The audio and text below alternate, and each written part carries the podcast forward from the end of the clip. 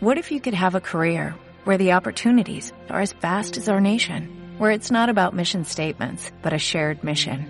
At U.S. Customs and Border Protection, we go beyond to protect more than borders, from ship to shore, air to ground, cities to local communities. CBP agents and officers are keeping people safe. Join U.S. Customs and Border Protection and go beyond for something far greater than yourself. Learn more at cbp.gov/careers. Nutrición Imperfecta, episodio 35.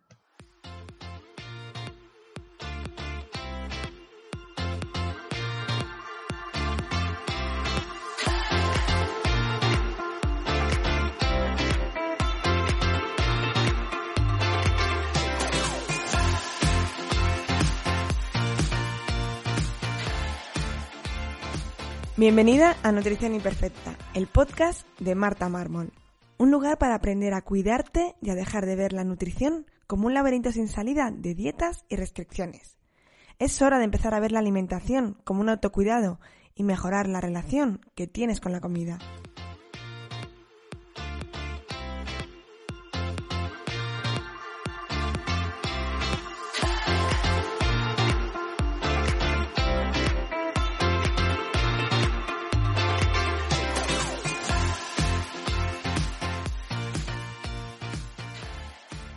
Pero antes de empezar con este podcast, si estás harta de ir de dieta en dieta, pasándolo mal, que ya nada te funcione, te enseño cómo salir de este laberinto de las dietas en mi curso gratuito, Las 5 claves para perder peso lentamente, que lo encontrarás en martamarmol.com, donde te daré las herramientas necesarias para empezar este nuevo camino. Bienvenidos a este nuevo episodio. Yo soy Marta Mármol y en el episodio de hoy quiero hablaros de una cosa que no sé por qué aún en el episodio 35 no había hablado. Y es del sistema digestivo, de mm, sobre todo intestino, microbiota. Sí que es verdad que hace dos podcasts os hablé del problema que había entre la gente que tenía una mala relación con la comida y problemas digestivos en los que se utilizaban dietas muy restrictivas pero no había entrado, no sé por qué, quizás por no saber cómo abordarlo, en eh, pues, problemas digestivos en general. Así que voy a hacer este podcast y seguramente me dé para otro, lo voy a dividir para que no sea muy denso y lo voy a intentar explicar de una forma muy sencilla, con el objetivo simplemente, no de que te diagnostiques, sino de que encuentres, si te pasan estas cosas, eh, pues alguna similitud o que sepas que se puede tratar y que se puede mejorar. Y es que no les damos toda la importancia que tiene al sistema digestivo. Como os explicaba en los primeros podcasts, hemos tendido la, salud como la entendemos desde la medicina tradicional, eh, hemos tendido a dividir el cuerpo humano en diferentes partes y las tratamos de forma separada. Es decir, si tienes un problema en la piel vas al dermatólogo, si tienes un problema circulatorio al cardiovascular, eh, al corazón al cardiólogo, de la cabeza al neurólogo, bueno, etcétera. ¿Qué pasa? Que es que somos un todo, estamos completamente conectados. El sistema digestivo lo trata solo el digestivo, pero es que el sistema digestivo es la clave de muchísimas patologías y no digo todas pues porque sería muy arriesgado. Pero el sistema digestivo tiene mucho que ver en cómo funcionan todos los órganos y cómo se establece pues esa conexión y ese equilibrio entre todos los sistemas. Y es que Aristóteles ya decía que la salud empieza en los, intestinos. Actualmente, eh, yo creo que se juntan un montón de, causas y razones por las que cada vez hay más gente con problemas digestivos. ¿Qué ocurre? Que estas, estas personas al final terminan conviviendo, aprendiendo a convivir con ello y o muchas veces pensamos que son normales por el tabú de no hablar de cacas, de no hablar de pedos, de pues cosas que a lo mejor son escatológicas o que no vienen a cuento, la gente no las comenta y terminamos pensando que lo que nos ocurre es normal. O también ocurre mucho el tener muchos problemas, que te hagan pruebas, que no te encuentren nada y que ya pues te dejen libre y te digan que, bueno, pues que no se puede hacer más cosas.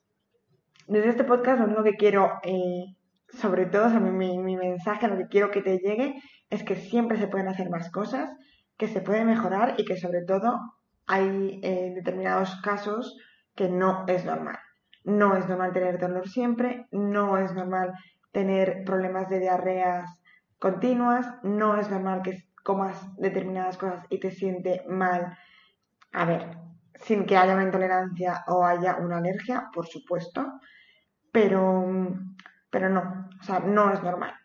También, ya antes de, nada, por si surgen estas dudas, los test de intolerancias que se hacen alimentarias, la gran mayoría, y sobre todo los que se hacen testando en la uña, por ejemplo, no tienen ningún tipo de fiabilidad. Lo único que hacen es decirte pues las típicas comidas que más se consumen y que peor sientan, pues por ejemplo te dicen que eres intolerante al trigo y todo el mundo te diría, ah, pues sí, sí, es que yo como trigo. O si no lo comes y te lo has quitado es porque te sentaba mal. Entonces, bueno, pues son cosas que, es habitual, pero no em, dan esa fiabilidad. Ahora existen otros que son más genéticos y que tal, que eh, yo la verdad es que no los controlo, así que no os voy a decir nada, pero creo que tienen más evidencia y tienen más sentido. Pero no consiste en que empecemos a descartar y eliminar todo eso que nos sienta mal, porque mucha gente termina pudiendo comer solo una cosa. Eh, tenemos que ir al origen de las cosas, como siempre, entender qué está ocurriendo y no poner tiritas. Si yo tengo un problema de, si tengo dolor de estómago, no sirve de nada que lo único que haga es quitarme el dolor de estómago. De forma puntual, sí, pero de forma crónica y para mejorar ese dolor de estómago, obviamente tenemos que ir a la raíz de ese eh, dolor de estómago. Seguramente lo entendéis mejor si os, hacéis un esguince eh, y os duele. Podéis tomar un antiinflamatorio para el dolor, para quitaros el dolor de ese esguince, pero nadie os recomendaría que siguieseis saltando. Os recomendarían reposo para arreglar el origen de ese esguince y algún tratamiento para el dolor de forma puntual hasta que, hasta que se solucione el problema, ¿no? Pues aquí eh, ocurriría lo mismo. Tenemos que encontrar el origen del problema, que ahora vamos a ir desgranando el sistema digestivo punto por punto. Antes de meternos de pleno con el sistema digestivo, os tengo que explicar qué es la microbiota. Seguramente has escuchado muchas veces hablar de microbiota o de flora intestinal mal llamada, porque antes se pensaba que era del reino vegetal, pero ya sabemos que no. Y la microbiota, bueno, normalmente hablamos de la microbiota intestinal, pero tenemos que saber que tenemos microorganismos por todo, la, por todo el cuerpo, tanto en la piel como en la vagina, como en las fosas nasales, en, bueno, en los oídos, en cada parte del cuerpo tenemos diferentes microorganismos. Sí que es verdad que muchas veces estamos como muy acostumbrados a entender microorganismo como algo patógeno, algo pues sucio, eh, infeccioso, pues ahora con el, con el COVID, pues más aún, ¿no? Pero en realidad no, necesitamos de estos microorganismos. Microorganismos que son pues, bacterias en su mayoría, pero también hay virus, arqueas, hongos, incluso a veces hay parásitos en poca cantidad. Em, eso sería el equilibrio normal. Y cuantas más bacterias, mayor diversidad tengamos, mejor. La microbiota más interesante y más importante es la microbiota del intestino. En el intestino grueso tenemos gran cantidad de, pues, de microorganismos que son necesarios para, para, nuestro funcionamiento. De hecho, seguramente has escuchado que nuestro intestino es el segundo cerebro y es que afecta a cómo nos encontramos, cómo sentimos, cómo pensamos, todo. O sea, somos más, tenemos más cantidad de genes de microorganismos que genes humanos. Entonces, eh, descartar esto, como se ha hecho muchos años, no darle ningún tipo de importancia a la microbiota y al intestino, como lleva pasando durante muchos, muchos años, no tiene ningún tipo de sentido. Es verdad que esto está muy en auge, que estamos encontrando y sabiendo, eh, teniendo más información sobre todas las especies que hay de microorganismos en el intestino, que muchas veces detectarlo es muy difícil porque viven en esas condiciones y cuando salen fuera pues no conseguimos pues que en un laboratorio crezcan y saber sobre ellas. Es decir, estamos aún muy, muy, muy pañales en este tema, pero ya solo con lo que sabemos, sabemos mucho y sabemos la importancia que tienen. Entonces, eh, hay que cuidarlas, que luego veremos cómo cuidar, o a lo mejor en el siguiente podcast cómo cuidar estas bacterias, eh, qué condiciones necesitan, de qué se alimentan y, todo esto. Pero bueno, dicho esto, vamos a empezar por el sistema digestivo, cada parte, qué afecciones podemos encontrar y eh, cómo tratarlas. La primera parte del sistema digestivo que nos encontramos es la boca y la salud bucal es fundamental y nos va a dar muchas señales que nos va a estar indicando pues diferentes cosas. Eh, quiero decirte ya desde el principio que esto está todo conectado, o sea que lo que pasa en la boca afecta al estómago, lo del estómago al intestino y así. Entonces, bueno, simplemente saber detectar esas señales y que no las veamos como cosas aisladas. En la boca, ¿qué podemos encontrar? Pues sobre todo periodontitis, pues que es esa mayor inflamación de las encías, sangrado, retracción de encías, es decir, que se vayan haciendo como más pequeñitas. Todo esto va a depender del ambiente que haya, si es un ambiente más alcalino o si tenemos más bacterias de un tipo que de otras. Y la otra eh, afección que podemos encontrar, que es como la más común, de hecho creo que es de las eh, afecciones bacterianas más comunes en el mundo, que es la caries. De hecho, se ha visto que, la caries ocurre solo en el mundo occidental, que si nos vamos a algunas tribus, eh, más en África, que siguen con, con, un, pues no con la vida que llevamos nosotros, no tienen este tipo de problemas. O sea, la caries es algo que ha ocurrido pues con el estilo de vida y la alimentación más moderna. Mira si es importante cómo es la inflamación del sangrado de encías, que muchas veces no le damos importancia, que nos puede estar indicando una inflamación sistémica, una inflamación de bajo grado a todos los niveles. Y de hecho, eh, si estás embarazada o pretendes estarlo, esto hay que vigilarlo porque esta inflamación eh, de las encías está muy relacionada con embarazos, con perdón, con partos pretérmino, ¿vale? Entonces es muy importante que si vayas a si quieres quedarte embarazada o lo estés, visites a tu dentista. Pero aparte, es fundamental que vayamos al dentista siempre, porque mantener esto a raya, tener un equilibrio em, de la microbiota bucal y de estas afecciones, es importantísimo para que luego todo vaya en equilibrio. De hecho, desde aquí hago un llamamiento a que los cepillos de dientes, las pastas dentales, etcétera, eh, dejen de tener un 21% de IVA. O sea, que se, están como productos de lujo cuando es un producto de higiene y es un producto básico que debería estar en, pues, en un 4% de IVA por lo menos.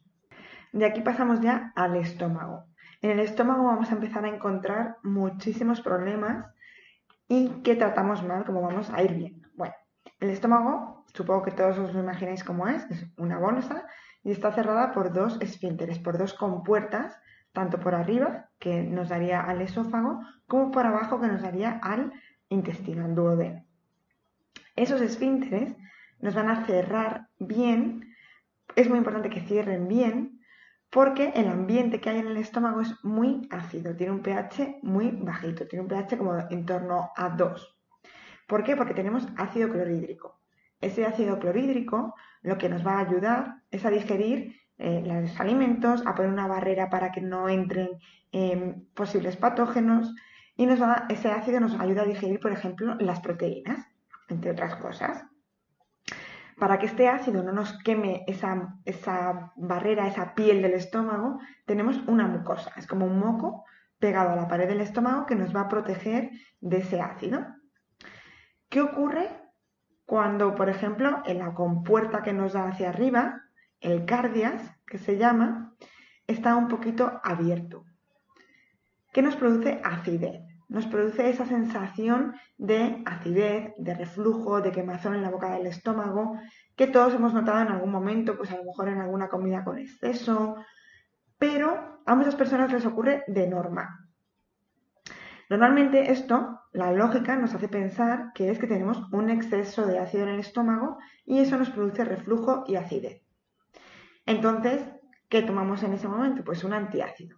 Ya puede ser un antiácido tipo Almax, tipo Gaviscon o eh, si vamos al médico porque es algo más común, más constante, algo que es eh, diario, nos mandan un inhibidor de la bomba de protones, es decir, un inhibidor de la producción de ácido clorhídrico que serían los mal, fatal, eh, horriblemente llamados protectores de estómago, que sería pues el más común, el omeprazol. Pero como el omeprazol, pues está el lansoprazol, esomeprazol, etc. Entonces, ¿Está bien hecho esto? No. ¿Por qué? Porque aunque nosotros pensemos que esta sensación de ácido y de reflujo está producido por un exceso de ácido, la gran mayoría de las veces, y digo gran mayoría por otra vez no decir todas, es producida por eh, un déficit de ácido clorhídrico, lo que se llama una hipocloridria. Entonces, ¿qué ocurre? Que esta hipocloridria, esta diferencia de pH, hace que la compuerta, que el cardias, se mantenga un poquito abierto. Y al estar abierto, ese ácido del estómago, aunque haya poquito, pasa a nuestro esófago y por eso nos produce ese reflujo y esa acidez. Esto, eh, a quien le ocurra, lo va a notar porque esa pequeña acidez se le calma, se le pasa al comer. ¿Por qué ocurre esto? Porque al comer producimos, sintetizamos un poquito de ácido y entonces eso ya nos calma y eh, se, rebaja la diferencia entre pH y se cierra bien la compuerta. Entonces está muy maltratado y esta hipocloridria, que luego la iremos viendo, tiene numerosas consecuencias en la, pues, nos puede afectar a la boca, por supuesto, nos puede afectar hacia arriba, pero también nos va a afectar hacia abajo, hacia el resto del sistema digestivo.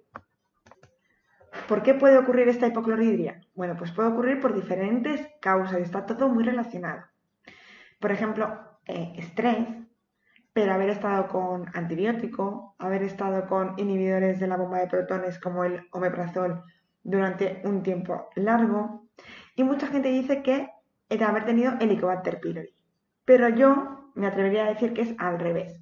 El Helicobacter pylori, que si no lo has escuchado nunca, es una bacteria que normalmente tenemos, pero que cuando se dan las condiciones adecuadas, crece, se expande. ¿Cuáles son esas condiciones? Tener un pH básico. Entonces, en el estómago, cuando empezamos a tener esa hipocloridria, ese poco ácido, se empieza a generar ese ambiente ácido que el Helicobacter pylori está a sus anchas. Dice, aquí crezco yo y aquí estoy súper a gusto. Entonces, muchas veces el Helicobacter no es la causa, sino la consecuencia. ¿Qué ocurre muchas veces? Paciente que se encuentra con esta sintomatología, que tiene mucho reflujo, mucha acidez, malestar, va al médico, le hacen la prueba del Helicobacter, da positivo y le tratan con un antibiótico, bueno, un conjunto de tres antibióticos, omeprazol, le tratan el Helicobacter, le vuelven a hacer la prueba pasados unos meses, da negativo y todo correcto, a tu casa porque estás perfecto. Pero el paciente sigue con una sintomatología horrible, incluso a veces en ese tiempo ya ha dado tiempo a empeorar otra sintomatología distinta intestinal, que veremos en el siguiente episodio porque ya no me va a dar tiempo en este. ¿Qué ocurre? Que el helicobacter es una consecuencia, no siempre es la causa. Tenemos que ir a la causa de esa hipocloridria. ¿Qué está ocurriendo para que no se esté produciendo ácido clorhídrico. ¿Tenemos mal la mucosa? Ese moco que hemos dicho que recubre el estómago es donde se producen, es donde están las células parietales, principales, bueno, las células que van a generar el ácido clorhídrico. ¿Tenemos mal esa mucosa? ¿O estamos produciendo poco ácido por otra cosa? Bueno, esto es lo que hay que tratar. Esto va a depender completamente del paciente. Habrá que ver qué le ocurre. Habrá que ver cómo tiene esa mucosa. Habrá que ver cómo tiene el cardias si ese cardias es incompetente de verdad o no. Yo creo que casi nunca es incompetente de verdad, porque casi siempre revierte. Pero si tienes estos síntomas y pues acude a un, a un profesional especializado en esto, porque ya no te sabría decir si médico o, o qué, pero yo, por ejemplo, esto lo trato en consulta. Em, ¿Hay formas de tratar el helicobacter sin antibiótico? Sin antibióticos no, sin antibióticos tradicionales sí, se pueden hacer a veces con algunas pautas de aceites esenciales, que al final son antibióticos igual, pero diferentes a, los tradicionales, por así decirlo, ¿no? Al, al tratamiento alopático tradicional. ¿Qué síntomas tienen las personas con una hipocloridria o esta falta de ácido clorhídrico en el estómago? Pues, por ejemplo, pues como decía antes, dificultad para, para esa digestión, sobre todo de proteína animal, sobre todo pues esa gente que la carne le sienta muy pesada, o incluso vegetales cuando están crudos, cuando están cocinados es más sencillo, porque al final tenemos que pensar que muchas veces cocinar es una predigestión, lo estamos dando ya más digeridito. Sensación de acidez entre comidas, como os he dicho, sobre todo que esa sensación, entre comidas, muy ácido y cuando como me cago. Eh, muchos eructos, eh, hinchazón después de comer, sensación de plenitud, de que comes, a poco que comas estás muy lleno en el momento, tener eh, algunos alimentos que no están digeridos en heces. Eso sobre todo es de hipocloridria, pero luego, como os he dicho, va todo unido. Muchas veces vamos a tener muchos sintomatología unida a esto, que a lo mejor se le corresponde más a un sobrecrecimiento bacteriano que veremos en el siguiente episodio del podcast. Pero bueno, muchas veces viene junto porque, como os digo, uno es la consecuencia de lo otro, se retroalimenta. Puede venir, por supuesto, con mucho, unido a muchos déficits, por ejemplo, de hierro, por mala absorción, eh, disbiosis intestinal, sobrecrecimiento bacteriano que, como os decía, eh, tanto em, hinchazón abdominal, eh, flatulencias, eh, flatulencias a veces olorosas, bueno, muchísimas cosas que vienen unidas. Entonces, si te ocurre esto, o si llevas mucho tiempo con omeprazol, que aprovecho para recordaros que el omeprazol tiene que ser pautado de forma muy puntual, siguiendo con el ejemplo de mm, un esguince, o un esguince o una rotura de pierna, para que sea más largo. Eh, voy a estar bastante tiempo con ibuprofeno, por ejemplo, entonces ahí me mandan un, un omeprazol. ¿Vale? Pues ahí podría tener sentido.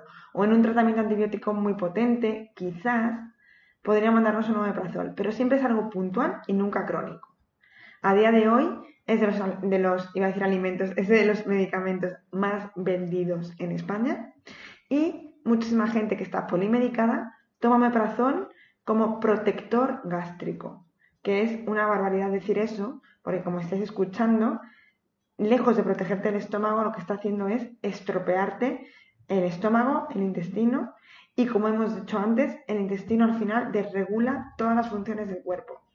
Así que em, es importantísimo que, que, tengamos esto en cuenta, que cuidemos nuestro intestino y también al revés, que si tenemos cualquier otra patología, como puede ser pues eh, hipotiroidismo, algún problema estrogénico, eh, una diabetes, una cardiopatía, cualquier cosa de estas, revisemos siempre cómo tenemos el intestino, porque muchas veces ahí podemos encontrar la causa. Muchas veces nos hemos acostumbrado a tener eh, determinados síntomas que pensamos que son normales y no lo son. Entonces, aunque hoy me voy a quedar aquí, aunque hoy no voy a ir más allá, que es el intestino, que eso ya es un mundo aparte, te animo a partir de hoy que te empieces a fijar en todos esos síntomas. Sobre todo eh, que te fijes en si te sangran las encías o si tienes tendencia a tener em, sarro. Si tienes acidez entre comidas o pesadez o síntomas de los que hemos estado hablando. Y por supuesto, aunque no hemos llegado aún, que te fijes en cómo son tus heces. Existe la escala de Bristol, que es una escala de consistencia de heces que yo muchas veces pregunto en consulta, bueno, muchas veces no, que siempre pregunto en consulta y muchas veces hay gente que no sabe decirme cómo son sus heces. Es importantísimo que conozcamos cómo son nuestras heces para poder saber qué está ocurriendo dentro.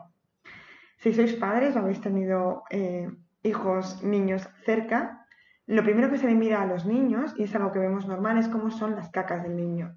En el pañal eh, nos deleitamos a ver cómo son y si son raras o si tienen diarreas de forma continua o nos fijamos, si vemos algo sospechoso, acudimos al médico y al pediatra, ¿no? Pues aquí igual. Necesitamos saber cómo son nuestras heces y es la forma que tenemos de conocernos. Tengo un libro que es Conoce tu caca y lo que dice de tu salud y la verdad es que el título es gracioso, la gente se ríe al verlo, pero es importantísimo. Entonces, apuntarnos la frecuencia. Ya hablé en un podcast, en el podcast que hablé con Ainara sobre el estreñimiento, eh, hablamos de esto, de la importancia que tiene saber cómo son nuestras heces, de saber si eh, tenemos regularidad, si apretamos, si son muy secas, si son diarreicas, si son urgentes, si hay sangre, si duele. Todo esto nos está dando muchísima información y muchas veces pues por el tabú o por no comentarlo con nadie pensamos que es completamente normal. Por supuesto, si tienes algún problema de hipocloridria o sospechas de que la tienes, acude a un profesional, existe una forma de saberlo, aunque no es muy fiable, aunque y los síntomas muchas veces ya son suficientes, se puede mejorar esta hipocloridria. No quiero decir aquí nombres de suplementos, por una sencilla razón. Hay un suplemento que puede ayudarte a aumentar esa acidez, pero si te lo tomas y tienes la mucosa mal, por haber tenido helicobacter o por lo que sea, no tenemos mucosa, te haces muchísimo daño en el estómago y te vas a encontrar peor. Por eso mismo, por ser cauta, simplemente te digo que existen cosas, que pidas ayuda y que, y que sobre todo que no te conformes con, con la situación en la que estás si estás sufriendo alguna cosa de estas. Hasta aquí el episodio de hoy, porque si no se hace muy largo. Y en el siguiente te seguiré hablando de intestino, sobre crecimiento bacteriano, disbiosis. Así que nos escuchamos en el siguiente episodio aquí, en Nutrición Imperfecta.